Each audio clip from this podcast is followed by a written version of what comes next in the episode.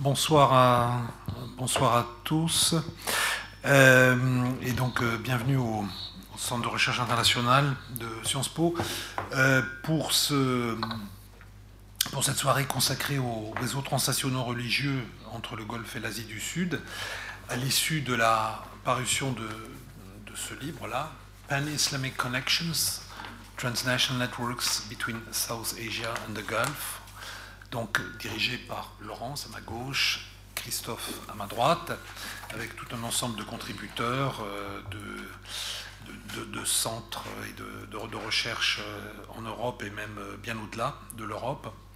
Un ouvrage extrêmement, extrêmement stimulant qui, qui en dix chapitres nous donne, nous apprend énormément de choses hein, sur ces connexions entre l'Asie du Sud et le Golfe.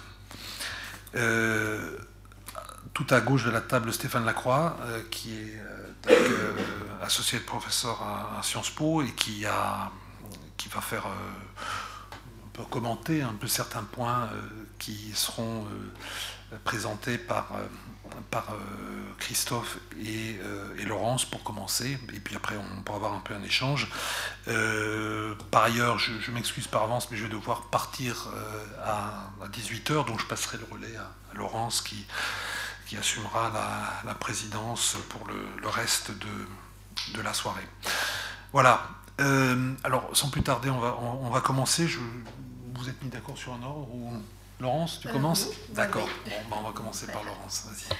Voilà, donc bonsoir à tous. Donc je commence en effet euh, parce que je n'ai contribué qu'à l'introduction euh, euh, et donc Christophe en a pris parti que moi je vais introduire de manière générale l'ouvrage et puis ensuite Christophe présentera plus spécifiquement le chapitre qu'il a écrit sur le Pakistan.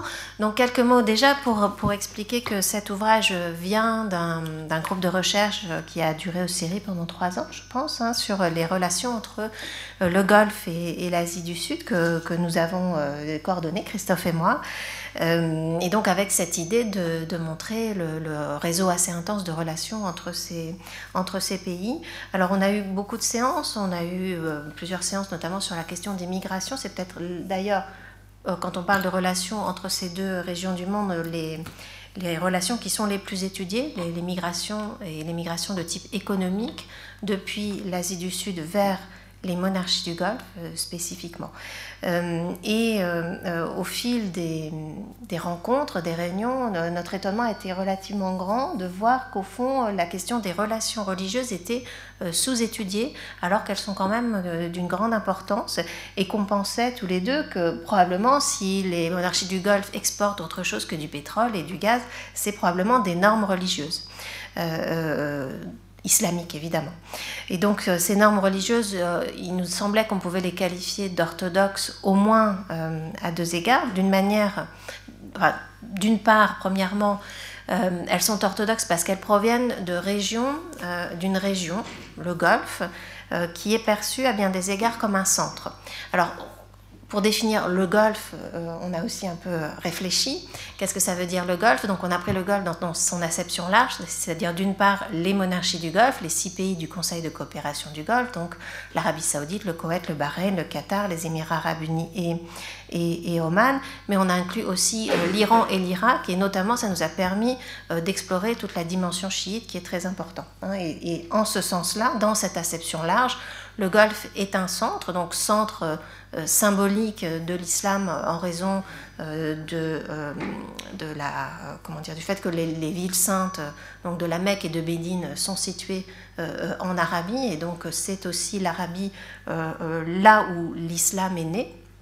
Et donc c'est vrai que cette région, elle, elle, elle continue d'avoir comme ça une puissance symbolique dans les imaginaires musulmans en Asie du Sud, mais je pense aussi bien, bien au-delà. Euh, et puis, euh, dès qu'on regarde euh, l'islam chiite, on voit qu'en effet, l'Iran, mais aussi les villes saintes de ce qui est aujourd'hui le sud de l'Irak, notamment la ville de Najaf, sont un centre également depuis, bien longtemps, centre de formation du clergé déjà, hein, pour, pour la ville de Najaf à partir de la seconde moitié du 19e siècle, et puis pour l'Iran également, et puis aussi un centre en termes doctrinal, puisque les, doctrines hein, ont très largement été élaborées en Iran et puis donc au sud de la Mésopotamie, et ensuite transférées, elles ont circulé depuis, depuis ces centres euh, vers, euh, à travers le monde, le monde chiite. Puis il y a une deuxième manière peut-être dont on peut euh, décrire ces normes religieuses qui sont exportées, par le Golfe comme, comme orthodoxes, c'est qu'elles se représentent elles-mêmes, c'est-à-dire les acteurs du Golfe se représentent elles-mêmes leur islam comme étant le vrai islam, l'islam pur, l'islam vrai, et comme ayant une sorte de mission hein, pour répandre euh, cette version donc euh, euh, qu'on peut appeler orthodoxe de l'islam.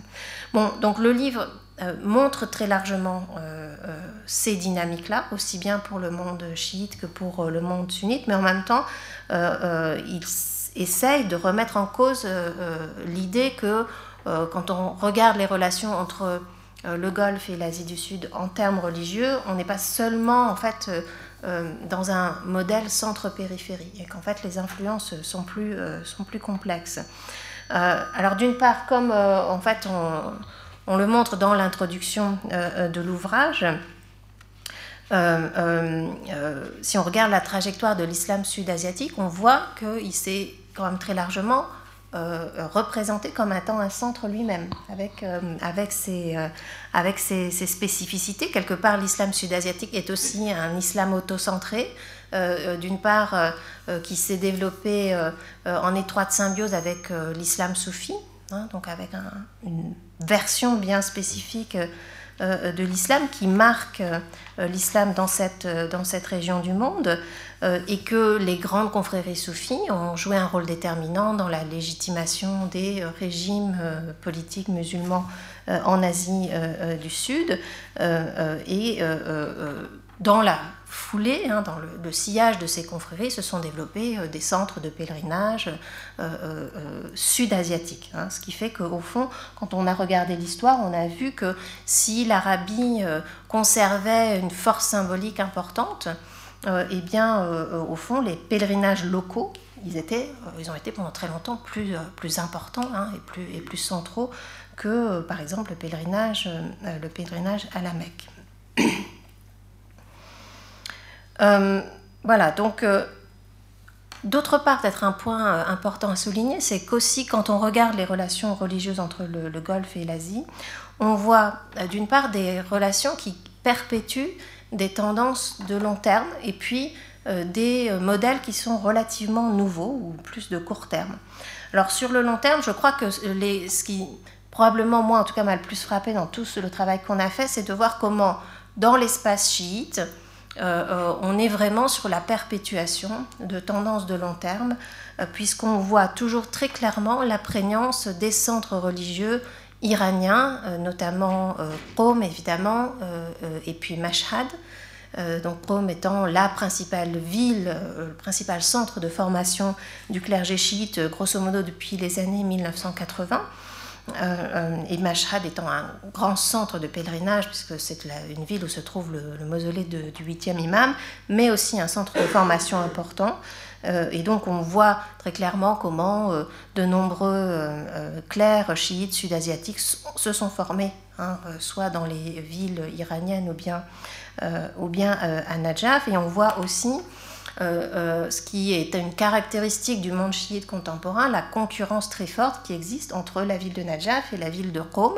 Euh, euh, euh, pour le leadership du monde chiite, si vous voulez. C'est-à-dire pour, pour la formation des clercs, mais aussi pour la comment dire, la, transmission des normes religieuses et notamment tout ce qui concerne la question du politique. Quelle est la place du politique dans l'islam Quelle est Est-ce que le clerc doit avoir un rôle politique ou pas? C'est vraiment un débat très important depuis la, la révolution iranienne de 1979 dans le monde chiite. Et ces deux grandes tendances, c'est-à-dire un islam chiite révolutionnaire qui pense que le clergé notamment doit avoir un rôle dans le gouvernement de l'État, euh, euh, et puis une autre tendance euh, incarnée par ce qu'on appelle souvent l'école de Najaf, qui ne pense pas que les clercs doivent être se situer en dehors de la politique, mais qui pensent que leur rôle n'est pas, en tout cas, de gouverner l'État directement, eh bien, on voit hein, ces débats, en fait, vraiment infuser les débats en islam indien et puis, et puis au Pakistan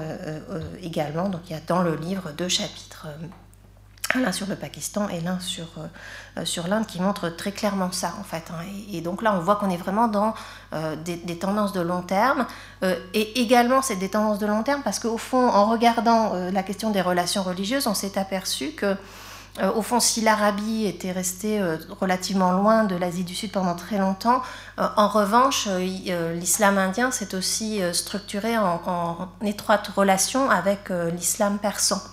Hein, aussi bien sunnite et chiite, et qu'au fond, le, persan était euh, peut-être même plus que l'arabe la langue religieuse, mais c'était aussi la langue de la bureaucratie et de l'État, euh, euh, et que donc au fond, voilà, cet islam chiite contemporain, il s'inscrit aussi dans cette tradition de, long terme, de voilà, d'hybridation avec avec le monde avec le monde perse. Et puis donc je vous parlais de, relations de modèles de relations religieuses plus, plus récents, euh, de, plus court terme, euh, c'est clairement euh, ce que j'ai appelé, c'est un terme sur lequel on a eu une discussion d'ailleurs, la recentralisation religieuse du Golfe et de l'Arabie dans, dans le monde musulman suite au développement de l'économie des hydrocarbures. Hein.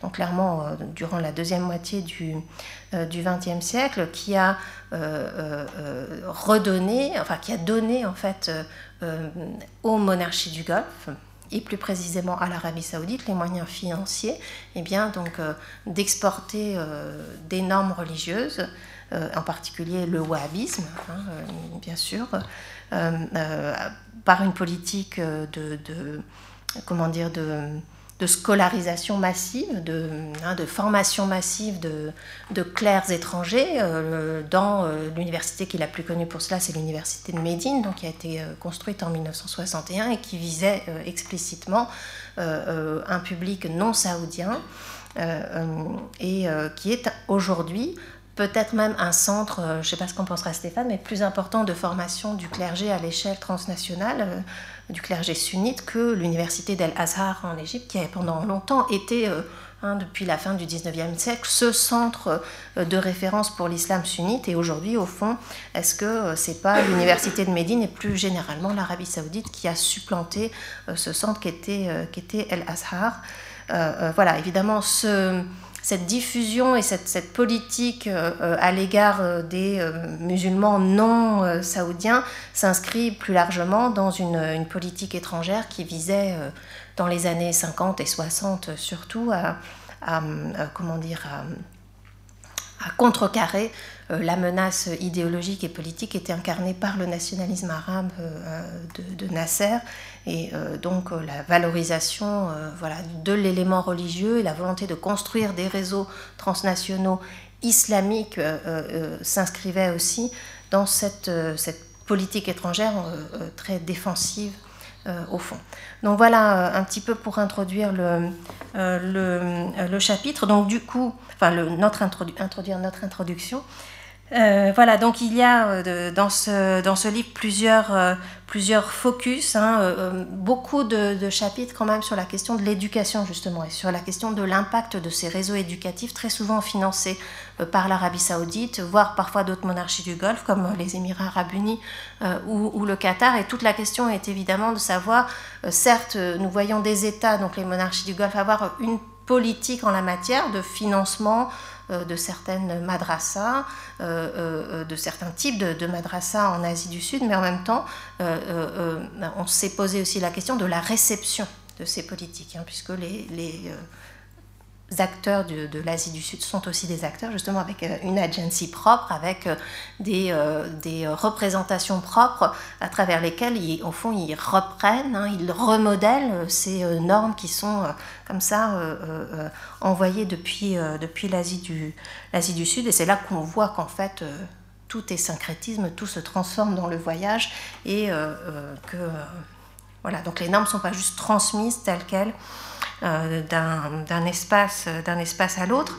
Il y a aussi plusieurs chapitres, ou dans plusieurs chapitres, on retrouve la question de l'islam politique, évidemment, du type d'islam politique qui est, qui est promu, qui est euh, sponsorisé par, euh, par les monarchies du Golfe. Euh, plusieurs chapitres se reposent la question et, reprennent avec différents focus toute cette période très importante du djihad afghan dans les années 1900, 1980, donc le djihad anti-soviétique en Afghanistan qui a été euh, euh, euh, soutenu par, par les monarchies du Golfe, mais pas seulement, et qui a notamment, mais je pense que Christophe en parlera, scellé quelque part ou renforcé les relations entre le Pakistan et puis, et puis l'Arabie saoudite. voilà. Et puis donc il y a quelques, au il y a quelques surprises. En tout cas moi, les, peut-être les chapitres qui m'ont le, plus surpris, c'est peut-être celui sur l'Iran par notre collègue Stéphane Dudoignon qui euh, donc qui euh, nous montre de manière tout à fait inattendue comment l'Iran, donc puissance chiite, qu'on voit agir euh, dans les deux chapitres sur le, le schisme au Pakistan et, en Inde, mais évolue aussi en se positionnant comme une puissance islamique plus large qui n'hésite pas à mobiliser des réseaux sunnites iraniens. pour au fond développer un soft power à destination des populations sunnites persanophone, hein, euh, donc de, sa périphérie, mais aussi euh, développe des, des, des, réseaux qui, euh, qui atteignent certaines monarchies du Golfe, dont le Qatar en particulier. Et, donc on, voit au fond comment l'Iran est aussi, si on la regarde par ses marges sunnites, eh bien, un espèce de, de hub hein, de, qui, qui réfracte, qui, enfin, au fond, qui absorbe des dynamiques sud-asiatiques, des dynamiques religieuses sud-asiatiques, notamment des Obandi, et puis qui les euh, retransmet, si vous voulez, euh, euh, à destination de la péninsule arabique. voilà, et puis aussi dans le dans le, cadre des, chapitres un peu contre-intuitifs ou surprenants, celui d'Alex Philippon sur, sur, au fond, la manière dont les migrants sud-asiatiques réinjectent ou renforce euh, le soufisme dans la péninsule arabique. Hein. Le, soufisme est, historiquement présent dans les pays de la péninsule arabique, y compris en Arabie saoudite, où il peut être parfois euh, très important dans la structuration de certaines identités régionales, comme celle du Hejaz par exemple. Et, mais en même temps, c'est un courant de l'islam qui a été marginalisé suite hein, à la, au développement de normes religieuses qu'on pourrait appeler ultra-orthodoxes. Euh, euh, euh, et, au fond, elle ouvre des pistes, hein, plus, plus qu'elle n'a de réponses définitives sur la possibilité pour les réseaux de diaspora sud-asiatique de, de s'articuler avec d'anciens réseaux soufis locaux. elle a un cas d'étude sur le Bahreïn. Euh, et, euh, des, réseaux soufis locaux qui étaient en quête, au fond, depuis déjà un, moment, de, moyens de renforcer leur, leur position euh, par rapport aux courants salafistes, notamment. voilà, donc je m'arrête là. Merci. beaucoup, Laurence. Sans transition. Merci, merci beaucoup euh, Alain et Laurence, effectivement, qui a euh, parfaitement euh, campé le décor. Vous avez compris que ce livre est au croisement de, des relations internationales, hein, qu'on peut appeler transnationales en l'occurrence, parce que les acteurs ne sont pas nécessairement étatiques. Et en l'occurrence, dans la région, savoir qui est, qui est étatique et qui ne l'est pas est difficile. Et puis c'est au croisement aussi ben, des flux culturels, et notamment religieux dans une perspective de temps long. Hein. Laurence l'a dit à plusieurs reprises, euh, on s'est inscrit délibérément dans la longue durée. Et c'est ce que je vais essayer de vous montrer en vous résumant mon chapitre euh, le plus rapidement possible sans euh, en faire perdre quand même la substance. comme le disait Laurence, on a avec l'Asie du Sud une région du monde où l'islam a longtemps été territorialisé, autonome, voire indépendant de sa matrice moyen-orientale. Hein, bien sûr, l'islam arrive euh, en 711 euh, amené par un envahisseur arabe, enfin en tout cas un combattant arabe, euh, un très jeune homme qui rappelle un petit peu Alexandre, hein, Mohamed Ben Qassim, qui est envoyé par le calife était dans ses 20s probablement lorsqu'il est arrivé sur le Sindh, sur l'Indus, dans le Sindh. Donc il y a un épisode arabe qui est un épisode initial. Mais ensuite, l'islam va prospérer et se développer sans prêter une grande attention aux lieux saints que sont euh, la Mecque ou Médine. Et euh, effectivement, c'est le soufisme qui va être euh, la synthèse, la synthèse culturelle, se mêlant à l'hindouisme, combinant des techniques spirituelles bouddhistes, hindoues et musulmanes, et vivant dans son territoire, avec, comme le disait Laurence, un très petit appétit, un très faible appétit pour les pèlerinages au long cours. Les pèlerinages ont lieu sur les tombes des saints soufis qui euh, arrivent dès le 12e, 11e, 12e siècle pour les plus anciens, et les pèlerinages euh, qui se développent à partir du 13e siècle ont encore cours.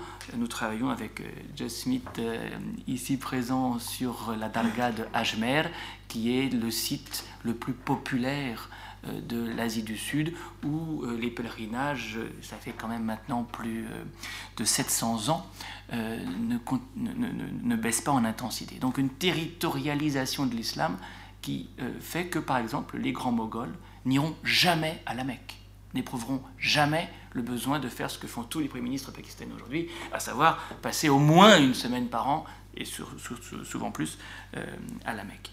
Donc c'est une identité régionale qui se développe, alors qui va se retrouver ailleurs. Hein. L'Indonésie a inventé son islam de la même façon, mais qui va être euh, d'autant plus étonnant que là, on n'est pas très loin géographiquement. Hein. La, distance n'est pas si euh, immense. Et euh, d'ailleurs, certains pouvaient faire le pèlerinage et le faisaient. les femmes des grands moghols faisaient le pèlerinage, mais pas les grands moghols eux-mêmes, qui trouvaient que ce n'était pas nécessaire. Alors l'autre chose intéressante quand on se situe dans le temps long, c'est de voir que euh, avant même que l'islam moyen-oriental influence l'islam sud-asiatique, eh bien ça a été un two-way traffic. Hein, aujourd'hui, on a l'impression que euh, ce n'est que de ce centre euh, que vient l'influence parce que le vrai islam avec un grand V trouve son origine dans la péninsule arabique et que c'est de là qu'il irradie. Mais l'histoire nous montre, et d'ailleurs Stéphane nous a montré, que dans euh, un temps plus long, eh bien, il y avait des influences extérieures qui pouvaient nourrir euh, euh, le, débat ou même les courants spirituels et religieux en Arabie saoudite même, ou avant même qu'on l'appelle comme ça d'ailleurs parfois, hein, avant même qu'elle n'existe. Et c'est le deuxième épisode que je trouvais très intéressant de marquer dans mon dans mon chapitre, c'est euh, euh, ce qu'on appelle The Spirit of 1857. Hein. c'est Sima Alaoui qui, donne ce nom. 1857, c'est le moment où une révolte, la révolte des Sipais en Inde, pousse de très nombreux clercs musulmans à migrer parce que, eh bien, euh, ils sont défaits. L'empire moghol est aboli, et donc celui, le grand mogol, qui pouvait apparaître comme la référence spirituelle n'existe plus, où vont-ils? À la Mecque.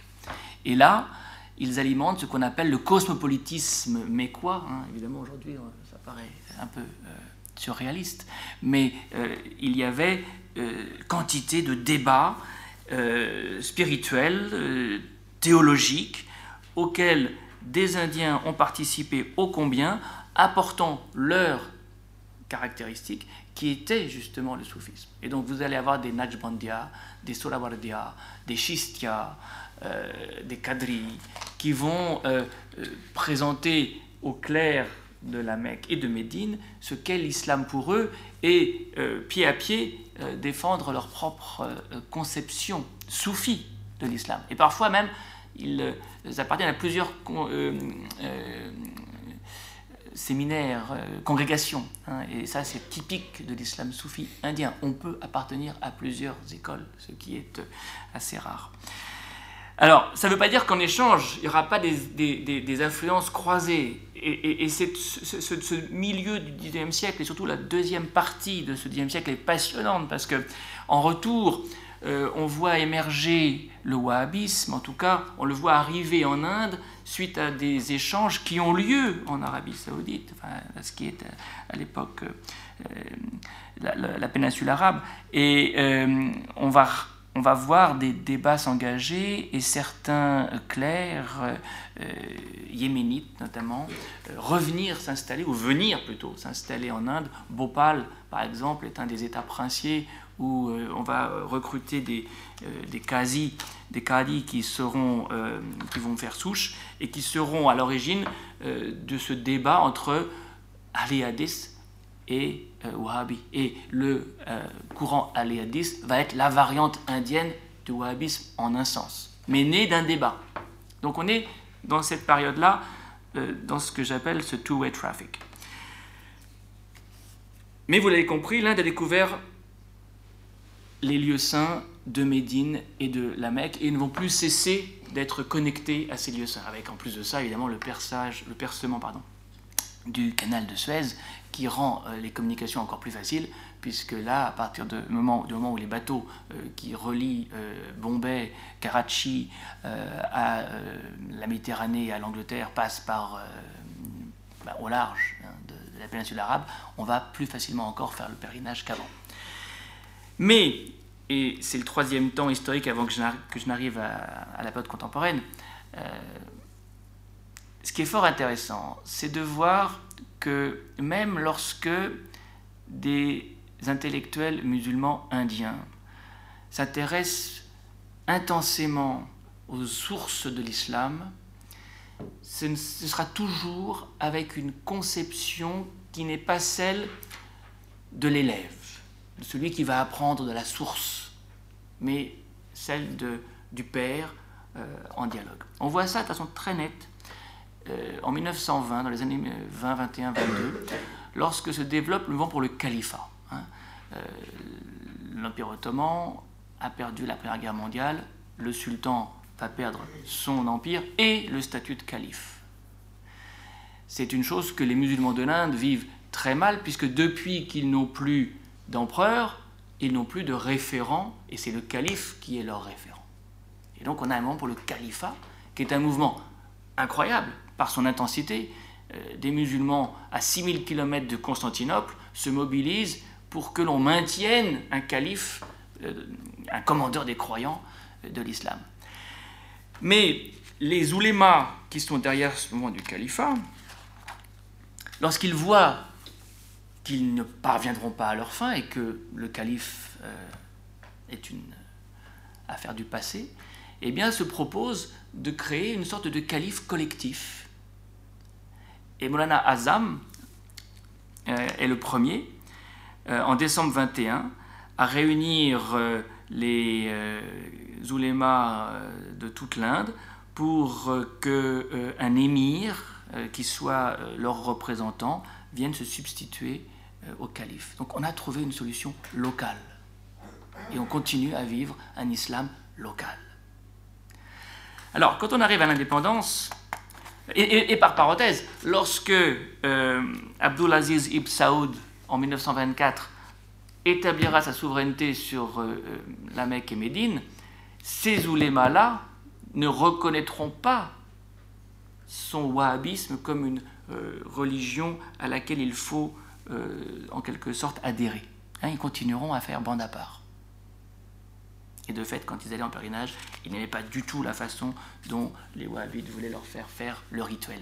Hein, ils protestaient contre euh, la façon dont euh, ces gardiens de la foi euh, cherchaient à les contraindre et à les mettre dans un moule. Donc tout ça nous amène, avec cet arrière-plan historique que je pense important de rappeler, à la situation d'après la création du Pakistan. Et en trois temps, je vais essayer de vous montrer l'évolution, les séquences. Euh, le premier temps est très rapide. Euh, c'est celui de euh, la façon dont le Pakistan se voit dans le monde islamique.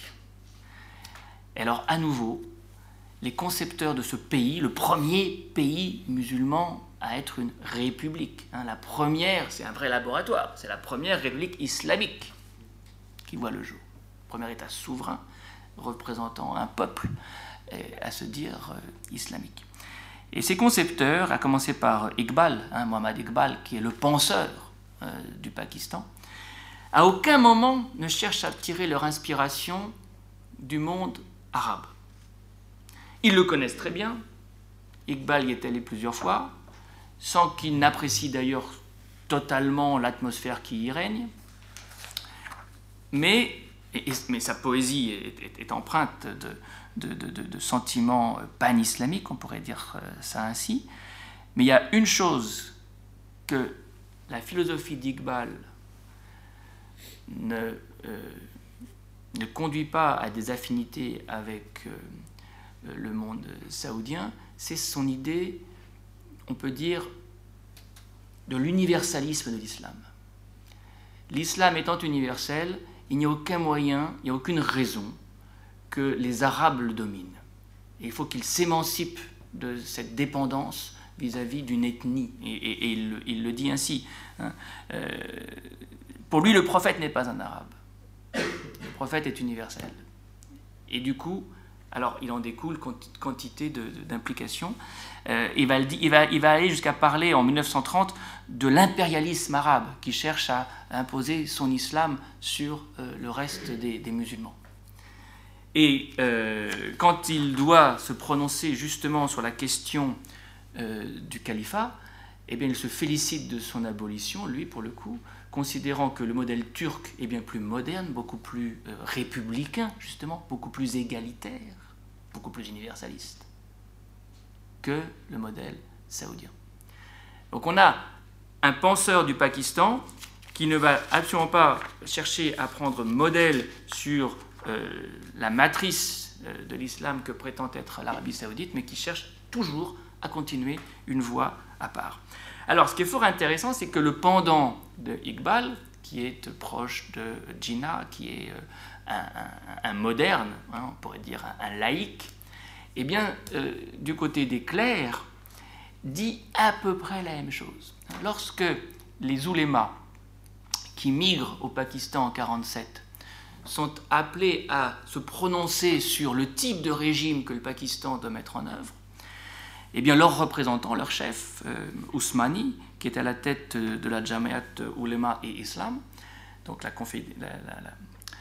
fédération des, des, dit oui, nous allons faire une nouvelle Médine. Intéressant. Hein. nous n'allons pas prêter allégeance à Médine. Nous n'allons pas euh, prêter allégeance au modèle saoudien. Nous allons inventer une nouvelle Médine. Et alors cette Médine, euh, il la situe à nouveau dans l'Asie du Sud. Il dit Just as Medina has provided a base for the eventual victory of Islam in Arabia, Pakistan would pave, would pave the way for the triumphal return of Islam as the ruling power over the entire subcontinent. Hein? Donc on reste, dans le sous-continent.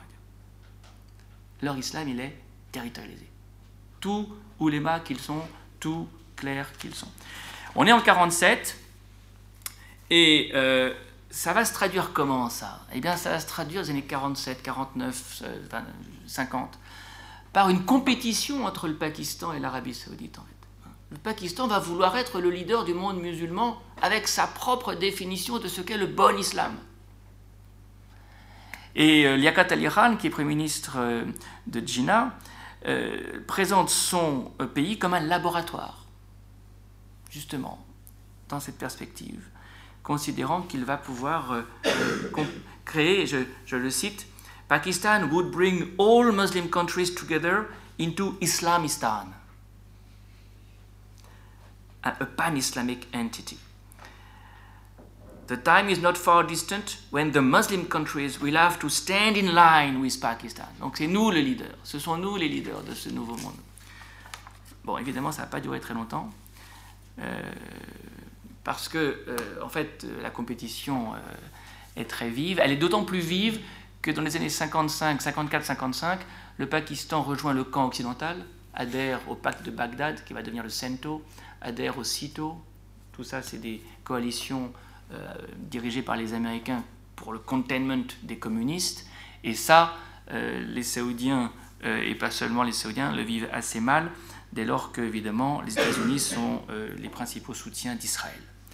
Mais c'est surtout dans les années 60 que la compétition va s'aiguiser partir du moment où, comme le disait Laurence, en réaction au nationalisme arabe, l'Arabie saoudite crée la Ligue la Muslim World League, la Ligue arabe, la Ligue, euh, comment on dit en français?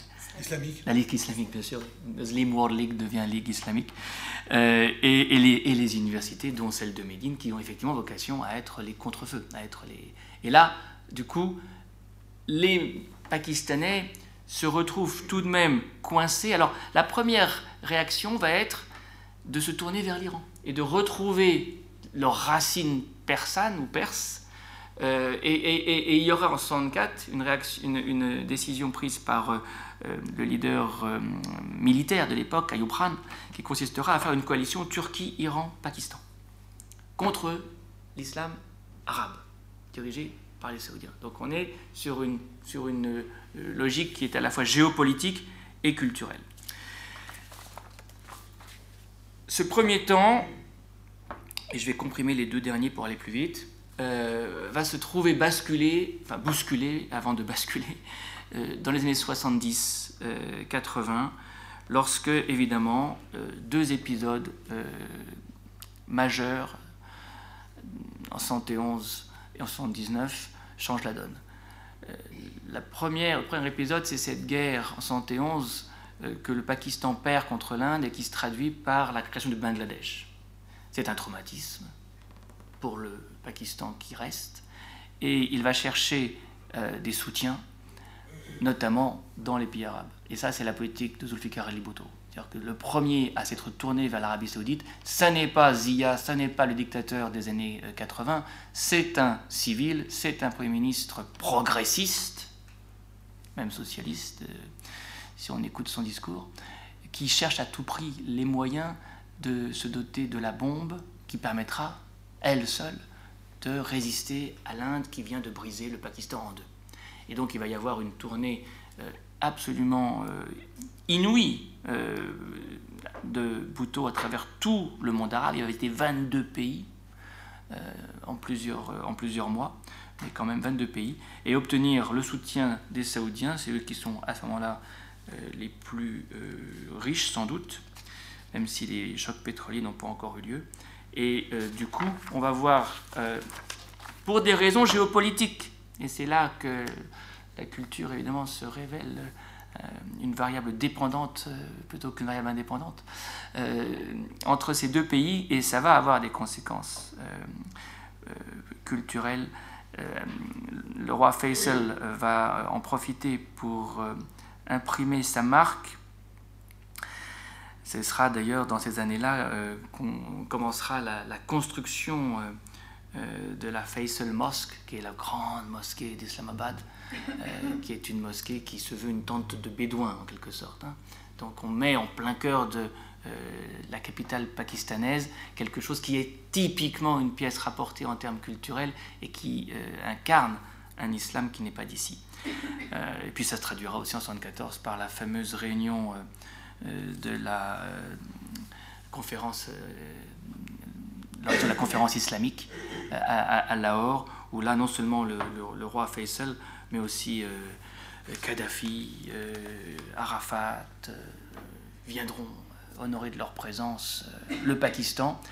On est au début d'un basculement qui va avoir des conséquences culturelles et en termes religieux. Mais c'est bien sûr la guerre dont Laurence a évoqué le poids énorme dans la région, en Afghanistan, suite à l'invasion soviétique, qui va être le vrai tournant.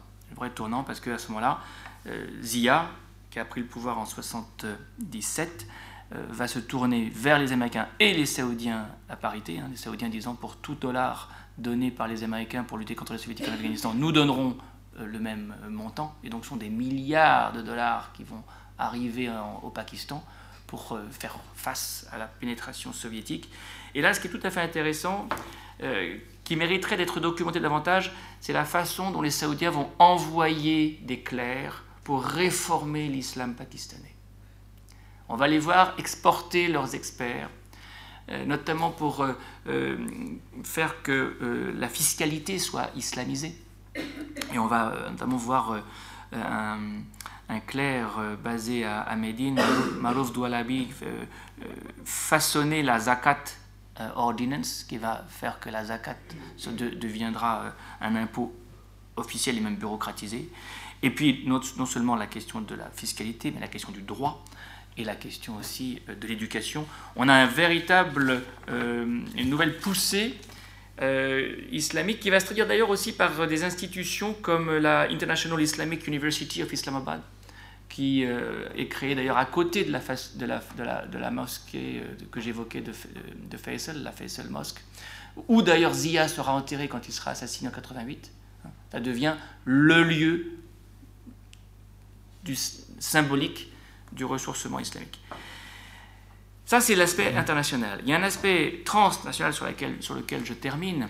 Euh, en parallèle à tout ça, on va effectivement voir les Saoudiens soutenir des djihadistes, alors qui sont déjà venus par leurs propres moyens dans bien des cas. Hein. Euh, Azam qui arrive dès 1984, euh, Ben Laden, même avant 84 je pense. Hein. Azam doit être là dès, dès le dès les années, années 80, 80, 80. Ben Laden arrive, lui, euh, en 82. Euh, et euh, au-delà, ce sont toute une série de, réseaux. Hein, Abu, Zubaydah, qui sera le premier de ceux d'Al-Qaïda à être capturé après le 11 septembre, après l'opération, la, deuxième guerre d'Afghanistan en quelque sorte. Ça, c'est les réseaux transnationaux.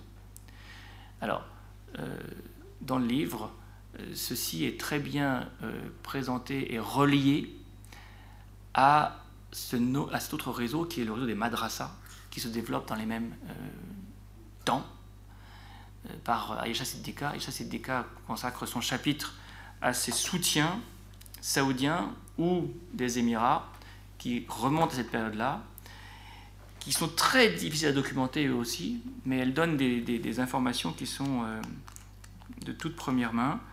Euh, c'est aussi le moment où les réseaux Akani trouvent leur relais euh, du côté euh, du Golfe, c'est-à-dire qu'il n'y a pas seulement des djihadistes arabes qui viennent en Afghanistan et au Pakistan, il y a aussi des Pashtuns, afghans ou pakistanais, dans le cas de Jalauddin Akani, on peut dire qu'il est les deux à la fois, qui viennent dans le Golfe.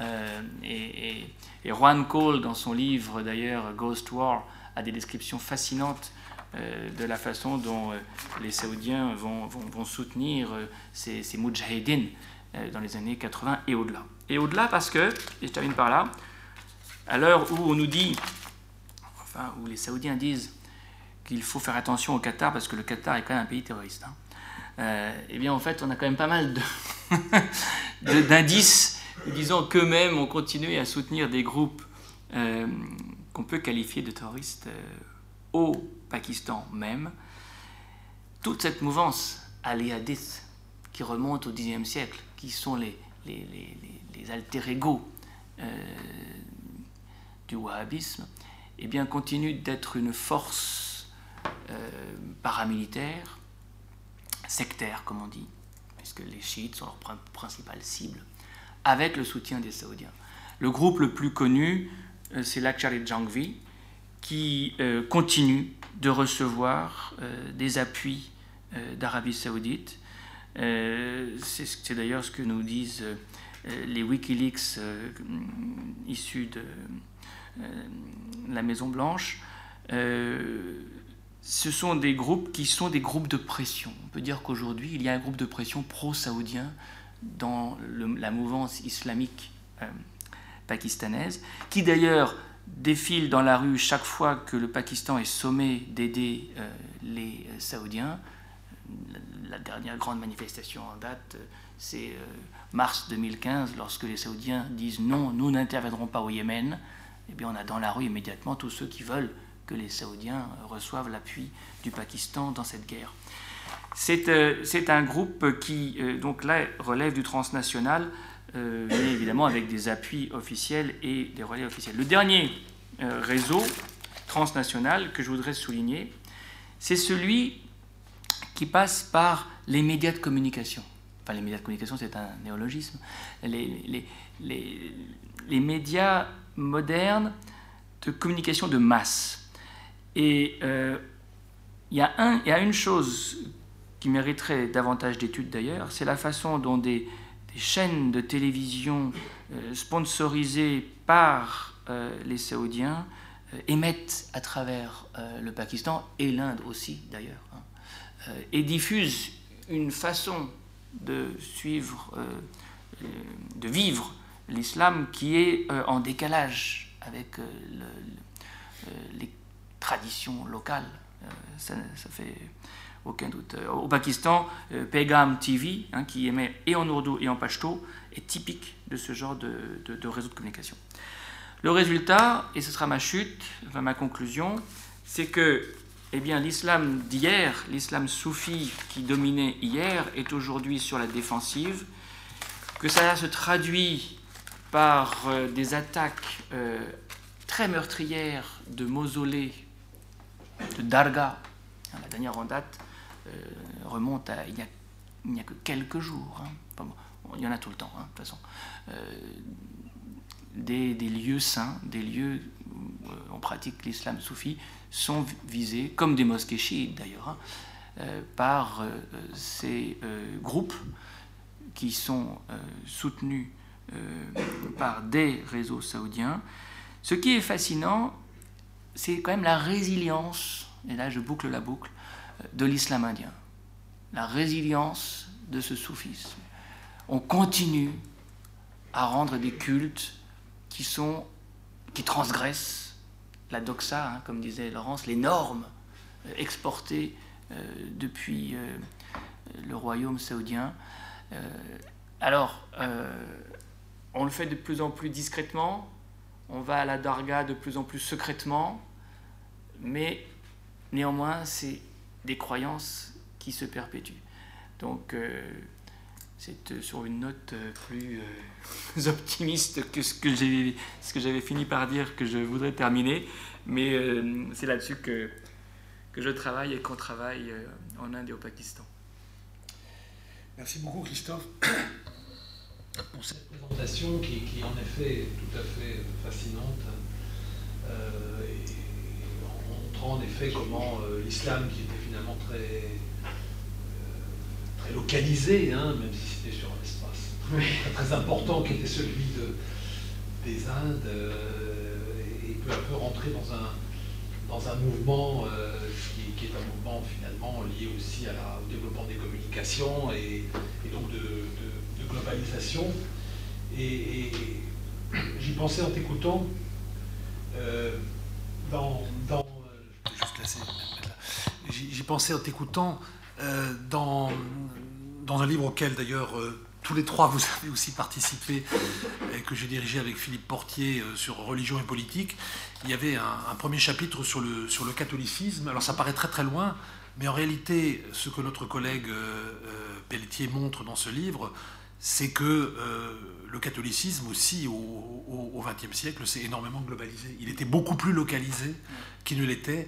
Et je me demande, ça c'est juste une réflexion un peu comparative sur, sur, la sociologie religieuse finalement, si euh, euh, la, grande nouveauté du XXe siècle, euh, de la seconde moitié du XXe siècle et du XXe siècle maintenant, en ce qui concerne la religion, c'est pas précisément ça. C'est-à-dire l'idée qu'il y a un phénomène de globalisation qui affecte toutes les grandes religions, beaucoup plus que les autres. Hein. les religions à, portée universaliste, beaucoup plus que évidemment les autres, parce que justement elles, elles s'inscrivent déjà dans un universel.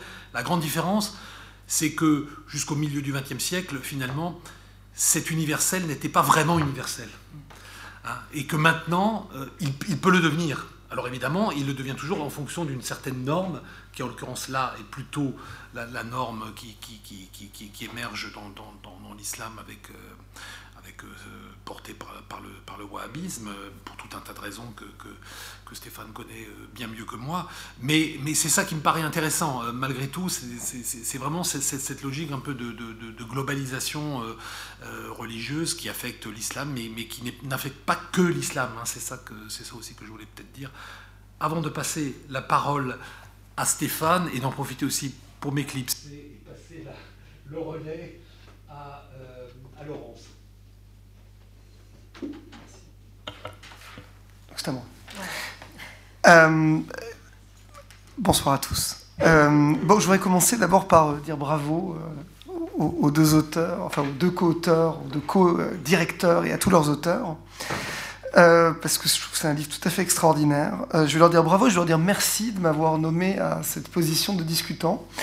Euh, j'ai exercé ce rôle par le passé et je ne l'ai pas toujours fait autant de plaisir parce que en me nommant discutant, vous m'avez euh, obligé à lire le livre dans les moindres détails. Et comme vous le savez, euh, le nombre de livres dans une année qu'on lit dans les moindres détails n'est pas si non, pas si élevé que ça. Voilà, il ne faut pas le dire, mais en fait c'est vrai. On a des piles de livres que finalement on est souvent condamné à lire, à lire en diagonale parce qu'on a, trop de choses à faire et puis on a trop de livres à lire. Et ce livre-là méritait d'être lu dans les moindres détails, vraiment. Euh, moi, j'ai appris, euh, j'ai appris énormément. Euh, et j'ai retrouvé plein de choses qui, qui, alors, moi, personnellement, me parlaient. Parce que bah, je travaille sur l'Arabie Saoudite pendant dix ans. J'ai fait ma thèse sur l'Arabie Saoudite. Je travaille maintenant sur l'Égypte. je vais y revenir. Toujours à travers cette question du salafisme. Et en particulier dans mon travail sur l'Arabie saoudite, je n'ai cessé de rencontrer euh, cet ensemble indo-pakistanais, sud-asiatique, comme vous l'appelez, euh, qui euh, pour moi était à la fois un peu mystérieux parce que j'en comprenais pas du tout les dynamiques, mais dont je constatais qu'en Arabie, en fait, bah, ces acteurs-là, ils avaient une influence réelle sur les, les, dynamiques de constitution du champ religieux saoudien au XXe siècle. Euh, il y a énormément d'exemples, j'en cite, euh, Christophe en cite d'autres dans son, chapitre, hein, mais euh, entre, entre ces oulémas wahhabites qui partent étudier à Bhopal dans les années 1870 pour se former auprès des al Hadith, entre le premier institut de Hadith qui est fondé dans les villes saintes par un membre des al Hadith dans les années 20, qui va devenir ensuite la faculté de Hadith de l'Université islamique de Médine. Hein. Ça, c'est quelque chose qui a été fondé par un, Indien. Donc on est quand même dans, un, dans une interpénétration qui est, beaucoup plus grande euh, que ce que beaucoup n'imaginent. Alors, moi, du coup, voilà, je trouvais tout ça dans mon travail. En même temps, évidemment, je n'avais pas du tout la, la connaissance de, la, de, de, cette zone sud-asiatique qui faisait que bah, je, me contentais d'écrire ça euh, sans vraiment comprendre les dynamiques qui étaient à l'origine euh, dans, dans, le contexte sud-asiatique. Et, d'une certaine manière, c'est un peu un, travers qu'on va retrouver euh, jusqu'à ce livre, euh, dans les travaux des gens qui travaillent sur les deux zones, en fait. C'est-à-dire qu'il y a des, d'un côté, il y a des spécialistes du monde arabe et de, et, de l'Arabie saoudite ou du Golfe qui voient de temps en temps intervenir cet élément sud-asiatique sans vraiment le comprendre et qui se contentent de le mentionner de manière un peu parfois caricaturale. Euh, de l'autre côté, il y a des spécialistes de la zone sud-asiatique qui mentionnent l'influence du Golfe, mais qui là aussi n'en comprennent pas les subtilités. Euh, et alors que, on va revenir là-dessus, ce sont des deux ensembles qui sont extrêmement complexes, avec des dynamiques euh, qui euh, ne peuvent pas euh, être réduites à, du ce monolithisme qu'on lit parfois. Et je crois que le, vrai, le vrai apport de, cet ouvrage, c'est d'avoir mis en dialogue en fait les, deux, les spécialistes des deux zones. et de les avoir mis en dialogue, pas seulement par, par l'écrit, mais par des, des workshops. J'ai eu la, l'honneur et la chance de participer à l'un d'entre eux, ici à Sciences Po, avec, euh, avec des gens de, spécialistes des deux zones qui, échangeaient, euh, qui, qui s'entre-enrichissaient d'une certaine manière euh, sur, sur, ces problématiques. Et, et, ce travail, il est aussi le fruit de ça, hein, il est le fruit de cette rencontre. Avec, au-delà de ça, et c'est à mon avis la deuxième grande qualité de cet ouvrage, c'est aussi cette profondeur historique. Hein, et, je crois que l'introduction de Christophe euh, nous l'a montré. C'est-à-dire que euh, euh, pour une fois aussi, on sort de cette vision qui commence dans les années 70, qui est un peu celle que malheureusement on va retrouver souvent, pour remonter d'abord au début du XXe siècle, parce qu'il se passe des choses, ou au XIXe siècle, il se passe des choses dès le XIXe siècle, mais aussi ces deux ensembles, on a besoin de savoir comment ils se constituent dans l'histoire. Et on a besoin de savoir quelles sont leurs spécificités, quelles sont leurs caractéristiques, pour mieux comprendre justement ce que cette rencontre euh, euh, dans euh, la période moderne va produire. Et là encore, voilà, le, chapitre de Christophe et, un certain nombre d'autres sont tout à fait précieux pour retrouver cette profondeur historique. Donc, moi, ce à quoi j'étais sensible, par exemple, c'est que, parce que là encore, c'est mon terrain, c'est mon dada, hein, dans le livre, on retrouve bien la complexité de ces acteurs du Golfe. Alors, on la retrouve du côté chiite, sur lequel je m'exprimais moins, parce que je le connais moins, donc je m'en excuse à, Laurence par avance, mais on la retrouve aussi pour les acteurs des pays du Golfe sunnite. on voit une Arabie qui n'est pas monolithique, on y voit des, réseaux qui sont, qui sont distincts, qui, qui interagissent les uns avec les autres. On y voit à la fois cette distinction qui n'est pas toujours facile à établir entre un État saoudien avec ses stratégies, mais aussi entre des acteurs religieux saoudiens officiels qui, quelquefois, tant officiels qu'ils soient, ont des stratégies distinctes de celles de l'État. Et puis, vous rajoutez derrière ça des acteurs privés, avec ces fameux réseaux privés qu'on voit réapparaître, parce qu'on a toujours du mal à, vraiment les saisir, mais en tout cas, on, voit bien en tout cas qu'on euh, a, on a, une pluralité d'acteurs, euh, et que, voilà, il n'y a pas une Arabie saoudite, par exemple, monolithique, qui agirait euh, de, cette manière-là. On y voit aussi que cet islam exporté depuis l'Arabie saoudite, il est lui-même multiple. Et euh, parce qu'il est souvent effectivement un dominante salafiste, mais il va s'appuyer pendant toute une période sur les frères musulmans, qui reviennent fréquemment dans le livre, euh, qui effectivement à un moment, pendant quelques décennies, ont fait partie de cette alliance pan-islamique, qui effectivement était basée en Arabie saoudite, mais qui employait des acteurs qui, pour le coup, partageait pas nécessairement toujours euh, tous les présupposés du, salafisme. Euh, on y retrouve aussi d'autres acteurs du Golfe. Euh, on y retrouve bah, justement le Qatar et les Émirats arabes unis. Le chapitre qui parle en particulier des Émirats arabes unis sur le réseau Haqqani de, Don Rassler est tout à fait intéressant parce qu'en fait, aujourd'hui, les Émirats arabes unis se promeuvent comme étant le grand acteur anti-islamiste dans la région. Hein. Ce sont eux qui ont décidé de porter la guerre contre l'islam politique sur tous les fronts. Mais euh, pendant, euh, en vérité, une bonne vingtaine, sinon une trentaine d'années, ils ont été l'un des parrains de ce fameux réseau Haqqani qui avait des relais aux Émirats arabes unis, peut-être même plus forts qu'en Arabie saoudite. Et je crois que le chapitre, pour ça, est tout à fait intéressant. Euh, alors évidemment, les Émirats arabes unis ont évolué. Entre-temps, euh, il y a eu des changements politiques importants qui font que leur ligne actuelle n'était pas celle du passé. Enfin, eux aussi euh, ont participé très largement à cet effort. On y voit évidemment la même chose pour l'islam chiite, mais ces rivalités que, Laurence a soulignées, hein, ces dynamiques qui partent de Qom ou de Najaf avec leurs relais locaux. Et donc on voit là aussi que ce chiisme qui vient du Golfe, il n'est évidemment pas monolithique non plus. alors, par ailleurs, on voit aussi bien dans le livre que euh, les sociétés sud-asiatiques, euh, bah, ce ne sont pas des récepteurs passifs face à ces influences externes.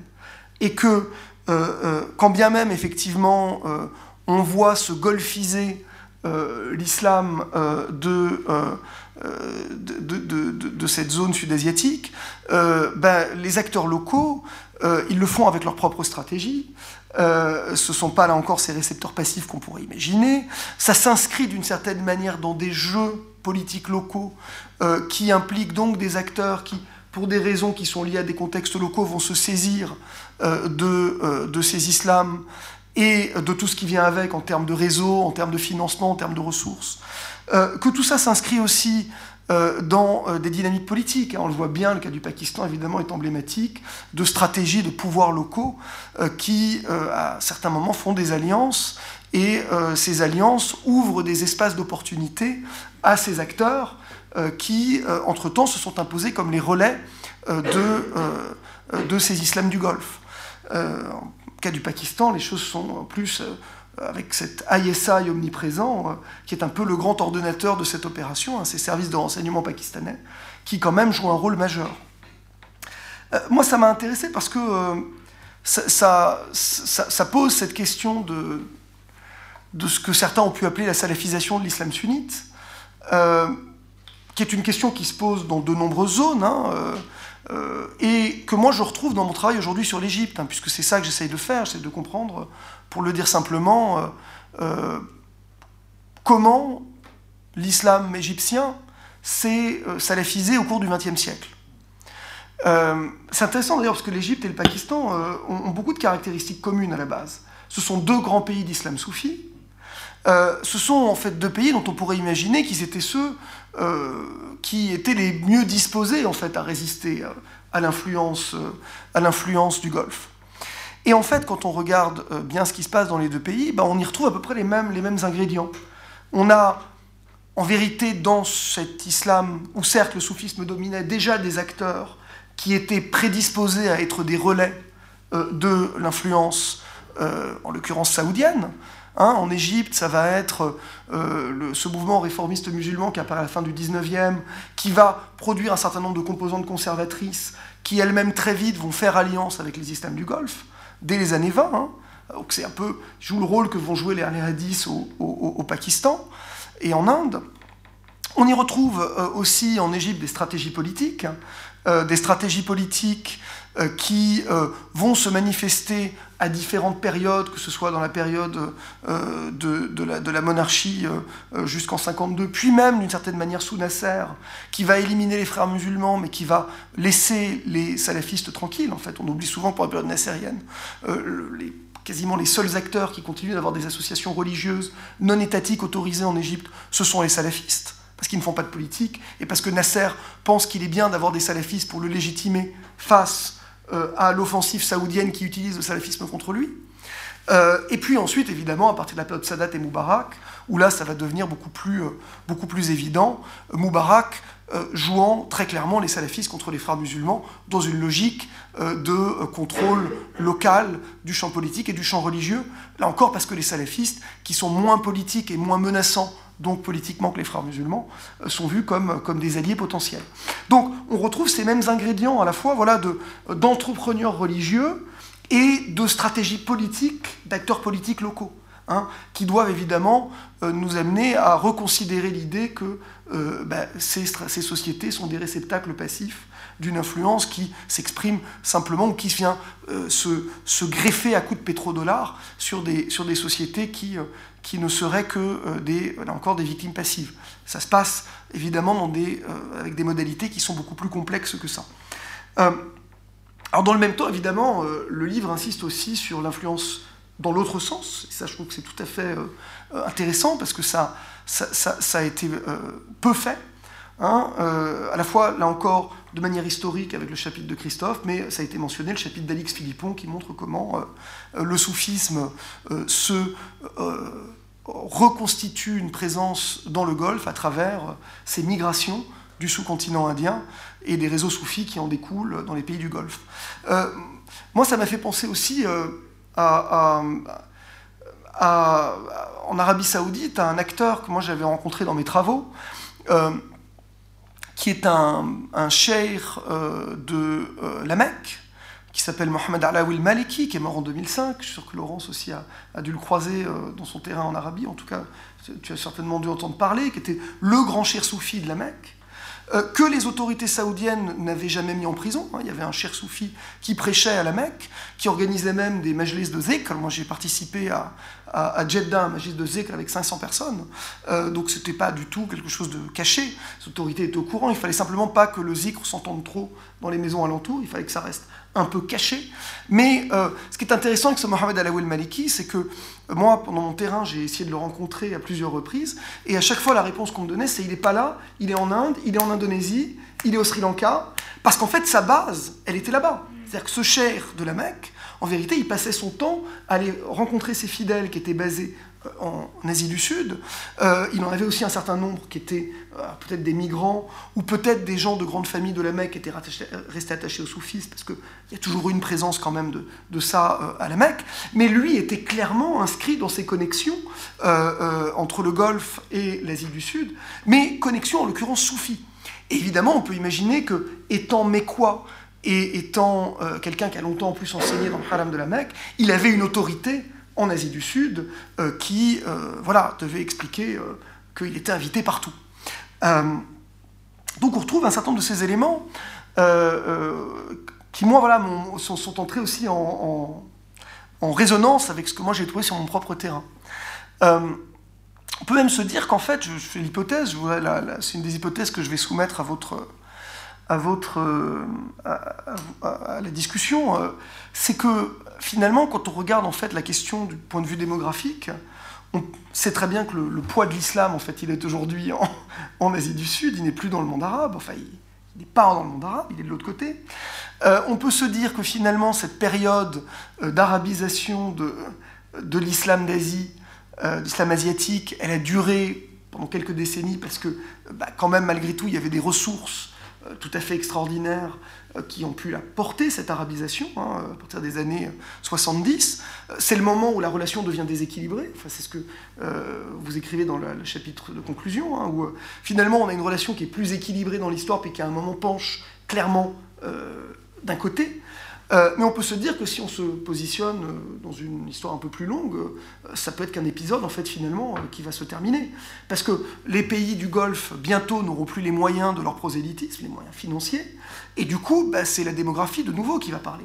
Euh, un peu comme euh, ce christianisme qui est aujourd'hui de plus en plus euh, africain et dont on se dit tout le temps que finalement, bah, bientôt, ce sera l'Afrique qui donnera le là du christianisme. Alors, je ne sais pas si c'est vrai ou pas, c'est quelque chose qu'on entend, je ne suis pas spécialiste du christianisme, mais ça me fait penser un peu à ça. Finalement, cet islam, il est aujourd'hui beaucoup plus asiatique qu'il n'est arabe. Et donc tout ça va bien devoir se traduire par quelque chose. On le voit dans le chiisme, peut-être. là encore, c'est anecdotique, mais pas insignifiant. Euh, quand on sait que euh, l'un des principaux héritiers euh, présumés de Sistani est un Pakistanais, du grand Majid Taqlid à, Najaf, qui est Bashir al-Najafi, qui est d'ascendance pakistanaise. Donc il est possible que bientôt le grand ayatollah de l'islam chiite à Najaf soit un Pakistanais. Je ne sais pas quelles sont les chances des uns et des autres, je me tourne vers Laurence qui doit savoir mieux, mais c'est quelque chose qu'on entend aussi quand on discute avec les spécialistes du qu'il est bien placé pour prendre la succession. Donc tout ça est quand même assez intéressant. Euh, un dernier point euh, que j'ai trouvé aussi intéressant dans le livre, euh, c'est que on voit à quel point historiquement la rivalité entre les pays du Golfe et l'Iran, enfin les pays sunnites du Golfe et l'Iran est structurante. Et elle est structurante dès 79. C'est-à-dire qu'en fait, on voit comment, finalement, bah, aujourd'hui, on en parle beaucoup parce qu'elle se manifeste par des conflits et donc bah, elle est devenue un sujet d'actualité, mais en vérité, dès le départ, elle est structurante dans beaucoup de ces dynamiques. Euh, d'une certaine manière, quand les uns et les autres euh, se constituent des relais religieux, l'une des raisons pour laquelle ils le font, c'est pour empêcher l'autre d'occuper la place. Et donc, euh, que ce soit au Pakistan, en Afghanistan et ailleurs, finalement, hein, ça reste un des moteurs de, ce, de, ce, de, cette, de ces influences réciproques de l'Iran et des pays du Golfe sur la région. ce que j'ai trouvé tout à fait intéressant, c'est qu'en plus, le chapitre donc, sur les talibans euh, de, euh, je oublié son nom, mais qui est tout à fait... Giustozzi. est tout à fait intéressant parce qu'on voit que aussi, euh, ça ne se traduit pas nécessairement en termes confessionnels. C'est-à-dire qu'en l'occurrence, le cas des talibans est fascinant, où on voit à la fois l'Arabie saoudite et l'Iran essayer d'influer sur les talibans, et, et, les stratégies saoudiennes vis-à-vis -vis des talibans être largement conditionnées par la peur que l'Iran ne se rapproche des talibans ce que l'Iran fait partiellement à partir, des années, euh, à partir de la fin des années 2000.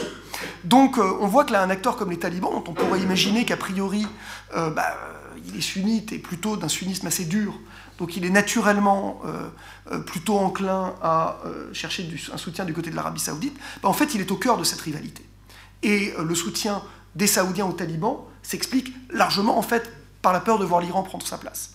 Donc euh, là aussi, ça permet de, revoir là encore comment historiquement cette rivalité se manifeste, et puis d'en comprendre un certain nombre des subtilités. Euh, et le cas des talibans est intéressant. Alors, je vais terminer euh, par deux questions. La première, c'est... on parle beaucoup donc d'influence, d'arabisation de, de l'islam sud-asiatique. à aucun moment, je crois qu'Al-Azhar n'apparaît je crois que je ne suis même pas sûr qu'Al-Azhar soit mentionné dans le livre. Or, euh, Al-Azhar, c'est pas complètement rien non plus. Euh, moi, je, me souviens en, 2010 avoir été invité à, à, la grande conférence annuelle de la Rabetat Kharij al-Azhar, qui est la, grande conférence annuelle des diplômés d'Al-Azhar. Je ne suis pas diplômé d'Al-Azhar, j'avais été, invité comme, extérieur.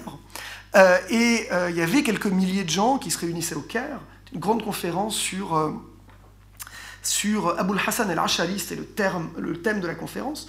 C'est le père de la doctrine théologique acharite, qui est en gros aujourd'hui considéré comme euh, la, doctrine majoritaire de l'islam non salafiste, donc par ailleurs détestée par les salafistes. Euh, et, et, parmi les invités, bah, je crois qu'une bonne moitié en fait venait d'Asie du Sud. Euh, il y avait des gens, alors beaucoup des gens des réseaux Barelvi au Pakistan, beaucoup des gens, il y avait pas mal d'Indonésiens des réseaux de l'islam traditionnel indonésien. Enfin, il y avait encore une grosse présence sud-asiatique dans ces réseaux d'Al-Azhar. Donc, on sait aussi qu'à Al-Azhar, il y a quand même beaucoup de gens de cette partie du monde qui continuent à étudier. il y a des milliers d'étudiants étrangers à Lazare, parmi lesquels encore une, partie de, gens de cette, partie du monde. Donc je me demandais comment, en fait, si, comment on explique cette absence? Euh, Est-ce que vraiment c'est quelque chose qu'on ne voit plus? Euh, Est-ce que Al-Azhar, entre guillemets, euh, voilà, est, condamné comme, comme un pôle d'attraction, comme un pôle d'influence D'autant qu'aujourd'hui, on a l'impression qu'Al-Azhar est en train d'essayer de revenir dans le jeu. Alors ça, c'est une évolution plus récente que probablement on ne peut pas observer pour l'ouvrage, parce que bah, évidemment l'ouvrage traite de ce qui se passe plutôt il y a au moins quelques années, mais euh, aujourd'hui on a euh, euh, une sorte de réseau anti-salafiste transnational qui est en train de se constituer dans le monde arabe avec des prolongements hors du monde arabe, avec un pays du Golfe qui est à la manœuvre, qui sont les Émirats arabes unis, avec donc les Émirats arabes unis qui sont l'un des grands financiers d'Al-Azhar, mais qui cherchent aussi à mettre en lien des acteurs donc, comme le Cher d'Al-Azhar, mais aussi des acteurs syriens, on va retrouver des gens euh, en Turquie qui sont proches des Nodjou, on va retrouver euh, des gens comme euh, Kadyrov, qui est l'un de leurs relais dans le monde russe, hein. on va retrouver des gens qui sont donc en Asie du Sud. Donc un réseau qui se veut transnational, qui a pour but, en gros, de, faire contrepoids à l'islam salafiste, euh, et, par ailleurs, parce que c'est l'obsession des Émirats arabes unis, d'essayer d'éradiquer l'islam politique de type frères musulmans. Hein, c'est un peu les deux fonctions de ce nouveau réseau qu'ils essayent de constituer. Mais ils mettent énormément d'argent. À Grozny, euh, il y a trois ans, ils avaient organisé une grande conférence anti-salafiste euh, sous les auspices de Kadyrov avec le cher d'Al-Azhar, Abdallah Ben Beya, qui est un grand euh, cher mauritanien euh, qui a beaucoup d'influence au Maghreb, et, me semble-t-il, mais il faudrait que je, cherche, en fait j'étais en train d'y penser, il faudrait que je vérifie, des gens qui venaient d'Asie du Sud, euh, qui font partie de cette initiative émirienne pour contrer le, le, salafisme et, les frères musulmans, parce que les Émiriens essayent de faire les deux. Donc je me demandais, voilà, là on est quelque chose de très récent, mais, euh, mais, mais, ça me semblait intéressant à ajouter à, la discussion. Et puis, ma deuxième question euh, euh, est peut-être aussi beaucoup plus immédiate, mais elle est liée à cette Arabie saoudite dont le discours religieux est en train de changer. Et, je voulais savoir comment vous voyez l'influence que ça peut avoir. Alors là aussi, je sais qu'on n'a pas de boule de cristal, mais, mais comment, comment on peut imaginer l'influence qu'aurait ce changement de discours euh, par le haut en Arabie saoudite hein, euh, sur euh, voilà, le salafisme en Asie du Sud, les, partenaires historiques de l'Arabie saoudite en Asie du Sud. parce que ce changement, il est, il est, il est tout à fait surprenant. Alors c'est un changement par le haut, c'est le discours d'MBS, mais évidemment, l'establishment religieux en Arabie saoudite, parce qu'il est aux ordres, il reprend les discours d'MBS. il y a un mois, j'ai rencontré le, secrétaire général de la Ligue islamique mondiale, qui est une institution qui apparaît beaucoup dans le livre parce qu'elle a joué un rôle fondamental dans l'exportation de, l'islam wahhabite ou salafiste vers l'Asie du Sud, et euh, le nouveau secrétaire général nommé euh, récemment de la Ligue islamique mondiale tient un discours euh, euh, presque libéral. Euh, il a expliqué qu'il euh, était contre la, enfin, il était pour la mixité entre hommes et femmes, que les femmes en Arabie Saoudite auraient dû conduire, ça fait des décennies, que les chiites sont des musulmans comme nous. certes, on a un vrai problème avec l'Iran, mais les chiites sont nos frères. Donc son discours était, était tout à fait, tout à fait bah, aux antipodes du discours traditionnel. Alors évidemment, on a un changement qui, se fait par le haut, qui se fait dans un contexte d'une Arabie Saoudite évidemment qui euh, est en train de, s'adapter euh, à. Euh, voilà. C'est le discours d'MBS qui s'inscrit dans la dynamique de pouvoir en Arabie Saoudite, qui est aussi destiné aux partenaires occidentaux, beaucoup. Hein. C'est pas pour rien qu'il était à Paris, ce secrétaire général de la Ligue islamique mondiale. il était très fier d'expliquer qu'il avait visité le jour d'avant Notre-Dame et une synagogue, ce qui, aussi, pour le secrétaire général de la Ligue islamique mondiale, n'était pas probablement ce qu'il faisait dans ses escapades par le passé. Donc, euh, alors, ce changement, il se fait par le haut, mais là aussi, dans quelle mesure vous estimez que euh, ça peut avoir un impact sur la zone euh, que, vous étudiez? Voilà, je vais m'arrêter là. Très bien. Euh, donc maintenant, c'est à moi de passer la parole. Christophe, tu veux. Oui. oui, alors moi, tu seras plus expert que moi pour répondre à ça, mais, mais sur euh, El Hazar, euh, en fait, ça apparaît pas parce qu'on s'intéresse au golf.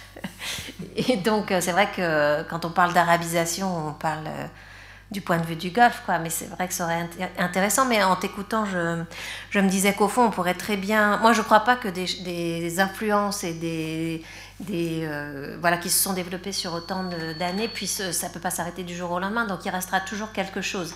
Et au fond, est-ce que peut-être qu'on pourrait assister à, quelque chose qui ressemblerait à la compétition entre Najaf et Qom ou Najaf et la République islamique d'Iran dans le monde chiite, c'est-à-dire qu'au fond, la, vieille école de Najaf qui reste avec ses réseaux euh, implantés et puis, euh, et puis qui, est, concurrencée par de nouveaux réseaux. Donc ça peut créer des, des, sortes voilà, de concurrence interne interne à la région, quoi, euh, au fond. Et, j'aurais envie de, je serais curieuse de savoir ce que Christophe en pense, de dire la même chose pour ce changement par le haut euh, en Arabie Saoudite. Euh, est-ce que l'État, d'une part, la question que j'aurais envie de te retourner, c'est est-ce que l'État a le pouvoir de changer comme ça du jour au lendemain radicalement des, les normes religieuses qui dépendent pas de lui en fait, ou pas, ou pas seulement, hein, puisque comme tu le disais bien, de toute façon, l'État saoudien est une chose. Déjà, l'État saoudien est multiple, et puis l'islam saoudien est multiple avec de multiples acteurs étatiques, non étatiques. Et au fond, euh, on ne peut pas imaginer que ce changement qui est voulu par le prince héritier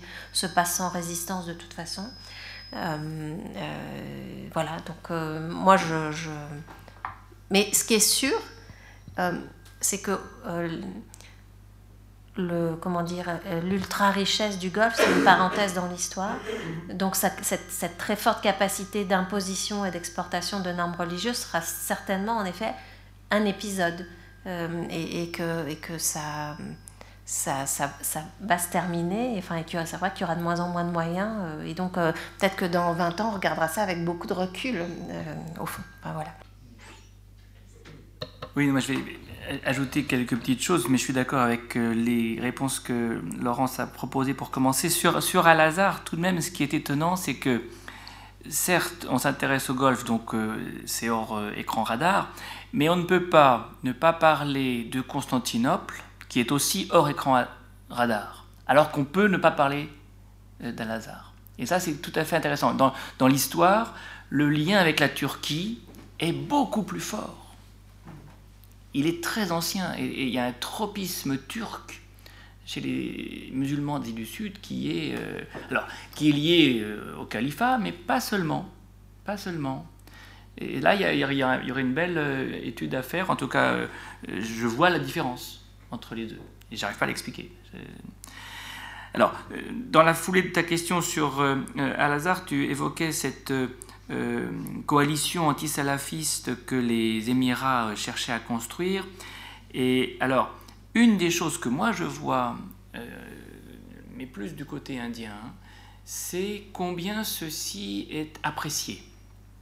Alors du côté indien, au point où euh, Narendra Modi est allé à Abu Dhabi et a invité dans la foulée euh, alors là, c'est pas MBS, c'est MBZ, euh, voilà, que je ne confonde pas les deux, euh, le président, à être l'invité d'honneur de la fête de l'indépendance. C'est-à-dire que c'est la première fois de l'histoire de l'Inde que l'invité d'honneur vient, enfin, elle, est le, chef des Émirats. Et, ça, et, et, les Émirats eux-mêmes avaient commencé, mars 2015, le Pakistan refuse d'aider les Émirats et les Saoudiens au Yémen.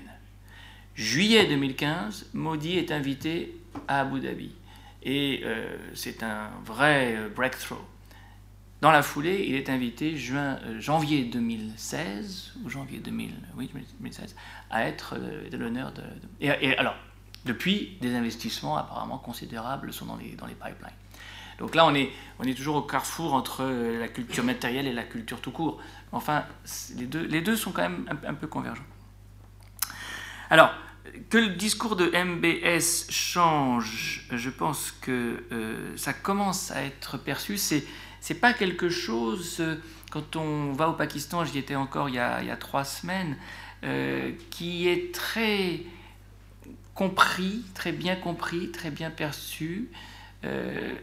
MBS détonne tellement qu'il est d'abord pris avec prudence, enfin, et des deux côtés, du côté des, des militaires comme du côté des civils, qu'ils soient eux-mêmes, je dirais, plutôt religieux ou plutôt laïcs. donc c'est la première réaction. Mais la deuxième réaction est celle, oui, euh, de soulagement.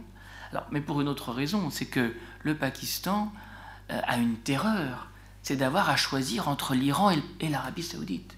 Il n'y a rien de pire pour le Pakistan que de devoir choisir entre ces deux pays.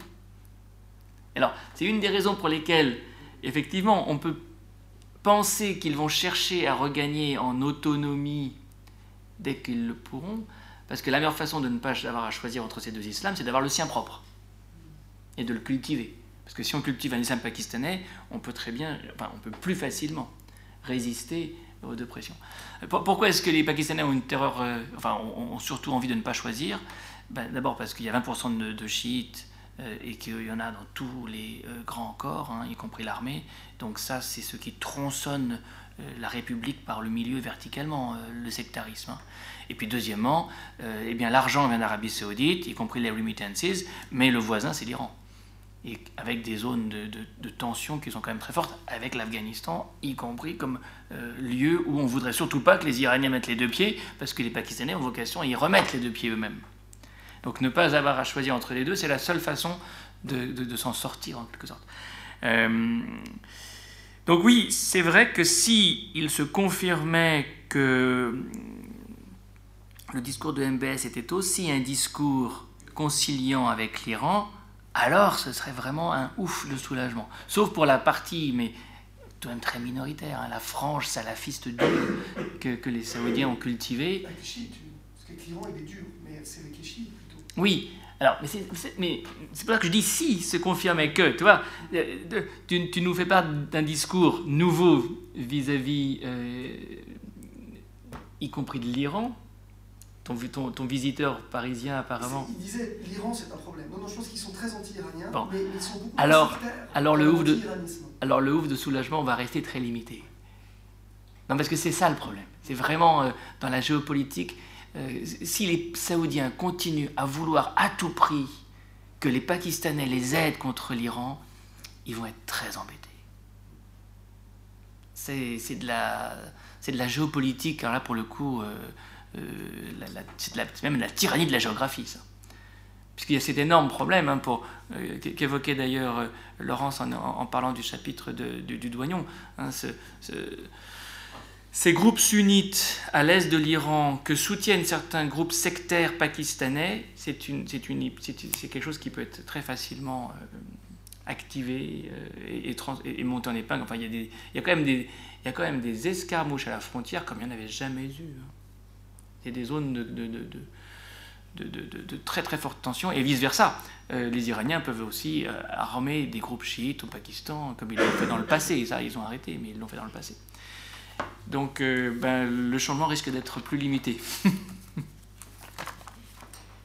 écoutez, on a du temps pour des questions et des réponses. oui, madame. Je vous remercie.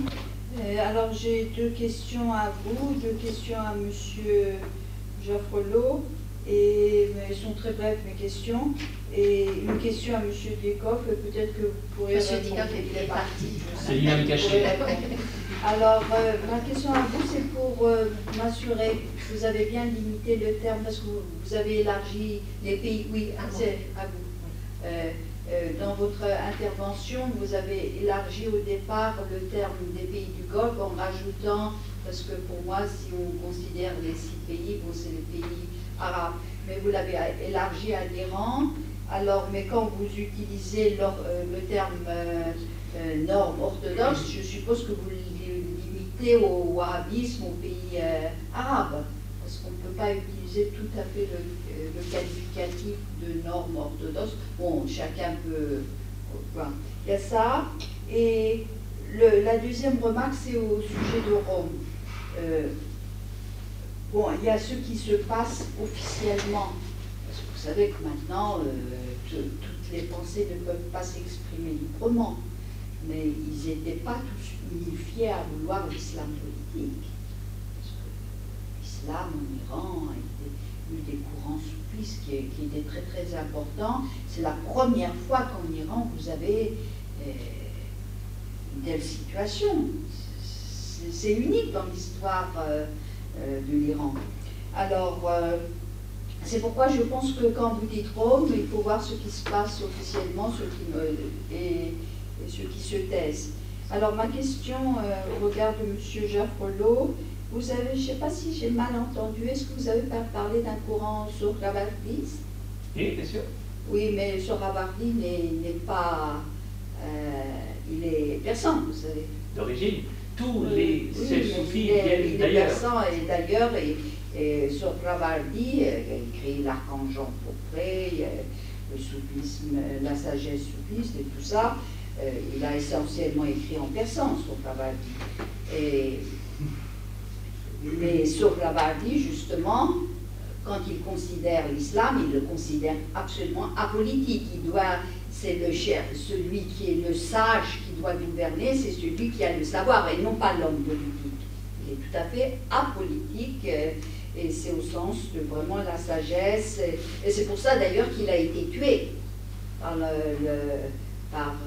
l'empereur le, C'est parce que euh, il était dangereux. On l'a tué. C'est-à-dire son fils qui était d'accord avec Sohravardi a été obligé de tuer Sohravardi parce qu'il reçoit les ordres du roi mongol qui a peur de Sohravardi et qui lui demande de, l'éliminer. Il a été éliminé. Alors, euh, ma deuxième question au regard de M. Jaffrelot était justement, vous avez mis un bémol dans votre deuxième partie, parce que la première partie de votre intervention euh, m'a laissé perplexe, parce que je voyais plus d'affinité, bien que, bon, euh, les Pakistanais sont extrêmement différents des, des, Iraniens, mais je voyais plus d'affinité entre les Pakistanais, la culture pakistanaise et iranienne, que, que d'affinité entre la culture pakistanaise et Arabie Saoudite. Mais la première partie de votre discours euh, m'avait fait, m'avait poussé à vouloir vous poser cette question parce que je trouvais étonnant, mais je vois que vous, mettez un bémol. Ça peut prêter à confusion. Alors ma dernière question qui est euh, qui, devait être adressée à M. Diekov, mais qui concerne le série en général. Parce que je vois que vous faites beaucoup de travaux sur l'islam, les réseaux, tout ça. Et pour moi, l'intégrisme religieux, je, l'ai écrit aussi récemment dans un travail qui va sortir, euh, ne se limite pas à l'islam. Il, est général, on voit qu'est-ce qui se passe en Inde. Je ne m'attendais vraiment pas à voir euh, cet anti-islamisme. Euh, jusqu'à atteindre les mausolées qui, est le, le fleuron du tourisme indien qui soit rejeté pour des raisons religieuses. Je trouve ça très étonnant. Alors ma question est de savoir est-ce que vous avez fait des travaux sur... Euh, c'est lié à l'actualité qui m'amène à me poser la question, sur les évangélistes post-messianiques. Je voudrais savoir est-ce qu'ils ont un réseau, est-ce qu'il y a des travaux qui ont été faits par le série, euh, par Sciences Po, tout ça, sur, sur ce sujet, parce que c'est d'actualité. Je vous remercie. Très bien. Plusieurs en même temps. Oui. J'ai deux toutes petites questions. Euh, la première rebondit euh, sur euh, le, dernier point que vous mentionniez, sur le fait que l'Arabie saoudite met la pression sur le Pakistan pour se positionner ou avec eux ou avec l'Iran. Et le fait que le, le chef de l'alliance de la coalition militaire islamique soit pakistanais, est-ce que vous pensez que c'est un, un outil supplémentaire pour essayer de faire plier Pakistan dans, son non-positionnement? Et la deuxième question concerne simplement les réseaux, euh, les, réseaux soufis euh, dans la péninsule arabique, et notamment en Arabie saoudite que vous mentionniez. Est-ce que ces réseaux ne concernent que des croyants venus d'ailleurs, donc venus euh, d'Asie du Sud-Est, ou aussi des, des, croyants saoudiens et des, locaux? Euh, je, réponds aux questions qui m'ont été posées. Euh, euh, oui, alors c'était sur la question de, des normes orthodoxes. Oui, en fait, je, au début, je parle des, normes qui sont exportées par Nadja Ferro comme une forme d'orthodoxie. Pour moi, dans le chiisme, ces deux centres incarnent oui, une orthodoxie à l'échelle du Manchich. C'est de ma faute ou c'est juste non, c'est le micro qui fonctionne pas bien. Voilà, au sens où, au sens, oui, évidemment, au sens large du terme. Hein, euh, pour moi, ça fait sens de parler euh, du schisme duodécimain tel qu'il est incarné et pratiqué par, euh, par Najaf et comme, comme des formes d'orthodoxie. sur Qom, oui, alors la votre question elle est intéressante parce qu'au fond, en tout cas dans les chapitres qu'on a vus, quand on parle de rivalité entre Najaf et Qom et de rivalité intellectuelle, enfin de divergence oui, de type intellectuel, de type euh, religieuse, politique, eh bien, euh, c'est vraiment la question de la, la, la wilayat al-faqih, c'est-à-dire de la doctrine euh, officielle, on pourrait dire, de la République islamique d'Iran, qui dit que l'État doit être gouverné par un, par un savant religieux. le débat, il, porte autour de ça, en fait. Hein, et, on, on, a l'impression, quand même, que l'Iran exporte pas tellement, c'est clair, ou ou alors beaucoup moins, c'est clair qu'ils ne sont pas euh, dans la ligne euh, du, régime en fait.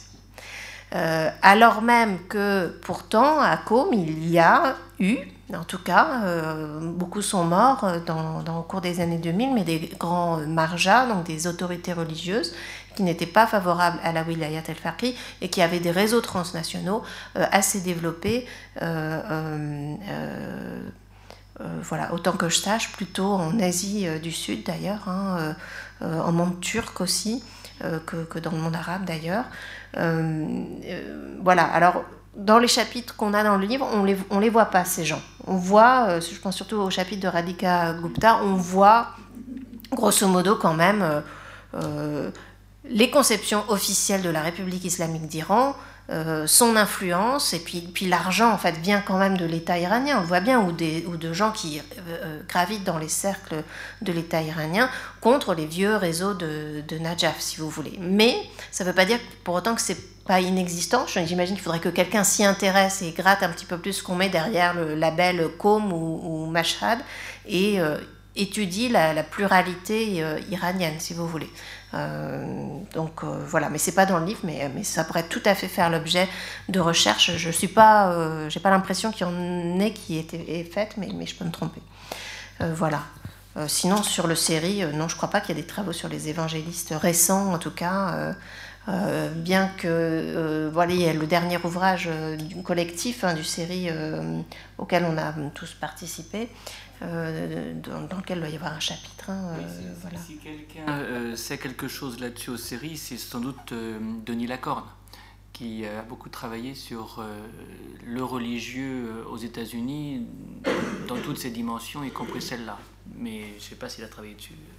Par parenthèse, il n'est pas sans intérêt de noter qu'un livre comme celui-ci prend encore aux séries. Parce que quand deux régions euh, sont étudiés euh, simultanément, c'est plus facile d'avoir un dialogue. Et beaucoup de centres de recherche sont mono-régionaux. Et là, on voit bien l'intérêt d'être multi-régional. Et ça, c'est un plaidoyer que j'ai toujours fait et que je continue de faire parce que euh, les area studies, elles ont leurs avantages. Les faire se croiser, c'est un avantage au carré en quelque sorte. Je a des livres d'Ariel Ariel, oui. Sur l'évangélisme en Amérique latine. Il, ça, ça peut une quinzaine, une vingtaine Oui. Ouais. ouais. Ça, date, ça date un peu, mais il avait travaillé sur ça. Il travaille plus du tout sur ça, mais il avait travaillé sur ça. Ouais, c'est vrai. Euh, rapidement, pour répondre à vos questions à tous les deux, euh, alors, tout d'abord, euh, oui, les saints soufis viennent d'ailleurs. De toute l'islam vient d'ailleurs. Hein. Euh, ce qui est tout à fait intéressant, c'est qu'ils prennent souche ils ne vont jamais faire le pèlerinage à la Mecque. Ça, c'est un des grands sujets d'embarras, d'ailleurs, de leurs agiographes. Leurs agiographes sont obligés de les faire aller à la Mecque en rêve, parce qu'ils n'y sont jamais allés physiquement. Hein. Euh, euh, pour ne prendre que cet exemple, voilà, rêve de la Mecque, euh, d'après ses agiographes. Non, ils n'y vont jamais. Ils prennent souche. alors, les Chistias sont, sans doute les plus territorialisés. Les Naqshbandis vont rester beaucoup plus transnationaux et, les Surawardi. Mais, d'une part, ils coupent les liens avec l'origine géographique euh, d'où ils viennent, et d'autre part, ils vont justement avoir, c'est surtout vrai des Chistis d'ailleurs, un rôle politique de conseiller du prince. Et ils seront ceux qui légitiment le prince. Tous les grands moghols ont été sur les tombeaux des princes Chistis. La première chose que fait Babur quand il arrive à Delhi en 1521, c'est d'aller à Nizamuddin pour rendre un culte au saint qui est mort il y a 400 ans, mais qui continue à être celui qui, en quelque sorte, rayonne sur le territoire. Et chaque fois qu'un grand moghol va prendre euh, ses fonctions, il va passer par ce genre de détour. Akbar va faire le pèlerinage à pied de Nagore à Ajmer, euh, après avoir gagné une bataille, il va le faire après, avoir eu un fils. C'est, donc on est sur des, des frontières politiques qui sont légitimées par des saints euh, territorialisés, et tout ça vit à l'écart de l'islam d'ailleurs. Donc euh, on est, on est bon, de ce point de vue-là sur un modèle qui est très hindou, puisque tous les souverains hindous font des euh, dons au temple et reçoivent la bénédiction des prêtres. Donc c'est en un sens la version indienne du glaive et du goupillon. Hein. On retrouve, on, va presque finir du mésilien. alors oui, il y a une transition. effectivement, on part d'un islam qui est plus persanisé, et c'était le but de mon, de mon topo euh, dans la longue durée, et on arrive à des influences saoudiennes qui sont beaucoup plus fortes aujourd'hui, bien sûr, mais avec cette résilience euh, que je soulignais quand même euh, pour finir. je répondrai à la première de vos questions et je laisserai Stéphane répondre à la deuxième s'il peut, parce que je ne sais pas si les réseaux soufis en Arabie saoudite sont uniquement nourris par les migrants. Mais c'est une excellente question. Sur la première que vous posez, Raël Sharif est effectivement, depuis euh, le début de l'année, le commandant en chef de ce qu'on appelle l'Islamic Military Alliance to Fight Terrorism. Hein, c'est un sacré acronyme, ça, IMAFT, euh, qui euh, a encore le mot islam, hein, Islamic Military Alliance to Fight Terrorism, dans son titre. Alors, je dirais plutôt que c'est une concession que les Pakistanais font pour ne pas avoir à aller plus loin. On vous envoie un général à la retraite, c'est symboliquement très fort comme, comme, comme message, on vous envoie pas de troupes. Donc il y, a, des troupes pakistanaises positionnées sur la frontière, mais côté saoudien, si j'ai bien compris. Et c'est justement la question à 1000 dollars minimum hein, euh, que l'on se pose tous. Ayesha Siddika, que j'ai vu à Londres la semaine dernière, me dit on n'a aucun signe que ces troupes sont vraiment là. Je ne sais pas comment est-ce qu'on pourrait le savoir. Ils ont effectivement annoncé qu'ils en envoyaient pour protéger les lieux saints. Hein, c'est toujours le même truc, c'est pour justifier. Comment est-ce qu'on justifie qu'on a les troupes en Arabie Saoudite Pas pour lutter contre les chiites ou, contre les yéménites, pour protéger les lieux saints. Il semblerait qu'au jour d'aujourd'hui, elles ne soient pas arrivées encore. Euh, ceci dit, il y a déjà beaucoup de troupes pakistanaises. Hein. Il, y a, déjà au moins 7000 hommes hein, en Arabie Saoudite. On en a eu jusqu'à 20 000. Hein. Des gens qui étaient là pour former, mais aussi pour défendre. En 69, les Pakistanais ont piloté les avions saoudiens justement dans la guerre euh, yéménite. Mais cette fois-ci, ils sont beaucoup plus embêtés. Parce que cette fois-ci, c'était un triangle, euh, cette guerre. Le Pakistan est une des pointes de ce triangle et puis c'est les Iraniens et les, et les, Saoudiens qui sont les deux autres points. Donc euh, euh, ils cherchent à, limiter les, les, dégâts, entre guillemets, et donc, à mes yeux, hein, c'est plutôt pour désamorcer la grogne saoudienne qu'on leur donne un grand chef de guerre, quoi, hein. euh, un homme qui est, très populaire au Pakistan d'ailleurs, Raïl Sharif. Hein, c'est quelqu'un qui est resté super populaire. ça, a été, ça, a été, ça a été de fait un, commandant en chef qui a su tout de même euh, reconquérir le territoire pakistanais. Par exemple, refouler du côté afghan euh, les réseaux euh, talibans qui étaient du côté des zones tribales. La guerre au nord Waziristan, c'est lui qui l'a gagnée. Donc ça, ça le rend populaire. Mais sur l'autre volet de la question, je ne sais pas si tu as des...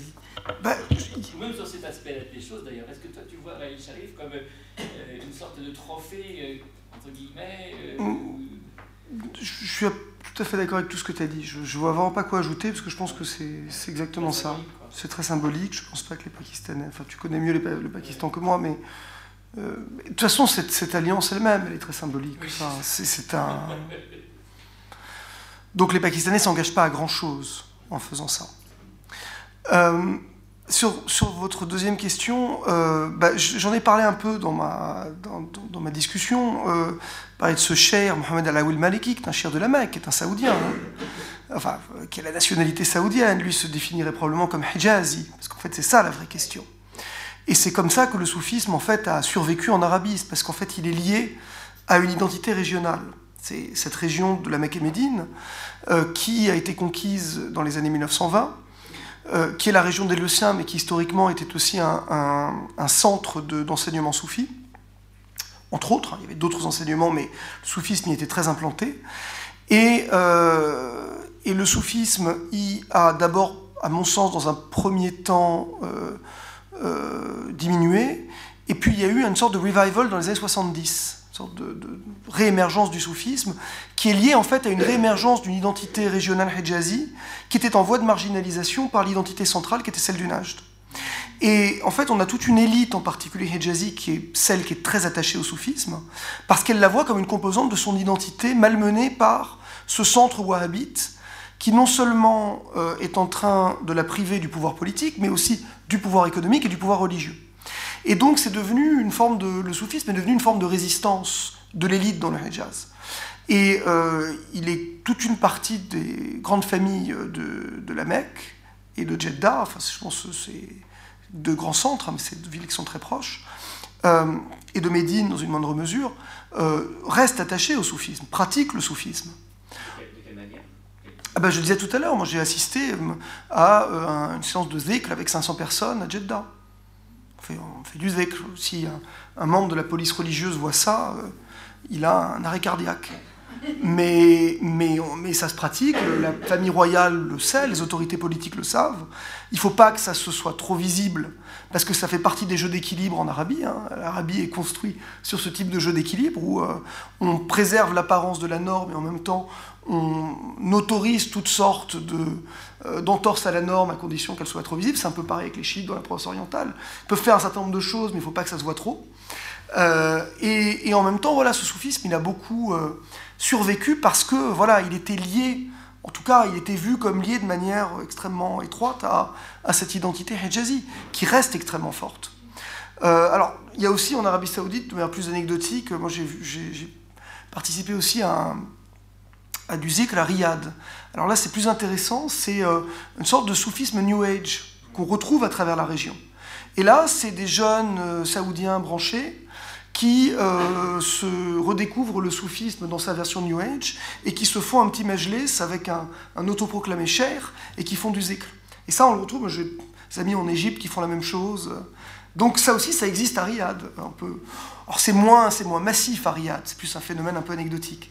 Mais, euh, mais on va retrouver ça en France d'ailleurs. On a aussi un, soufisme New Age en France. Euh, très intéressant ça parce qu'on déconstruit encore davantage cet euh, islam qu'on a tendance à qualifier qu'un grand I.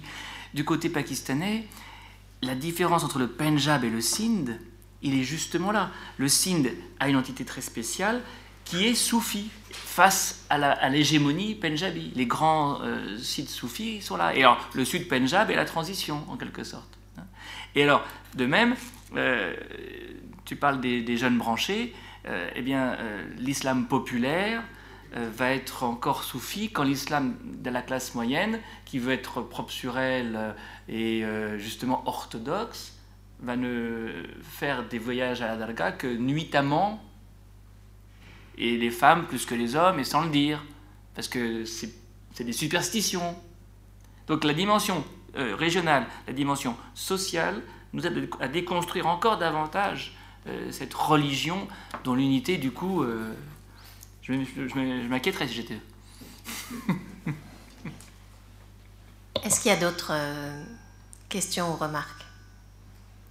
Non Bah écoutez, bonne soirée à tous alors et à une prochaine fois.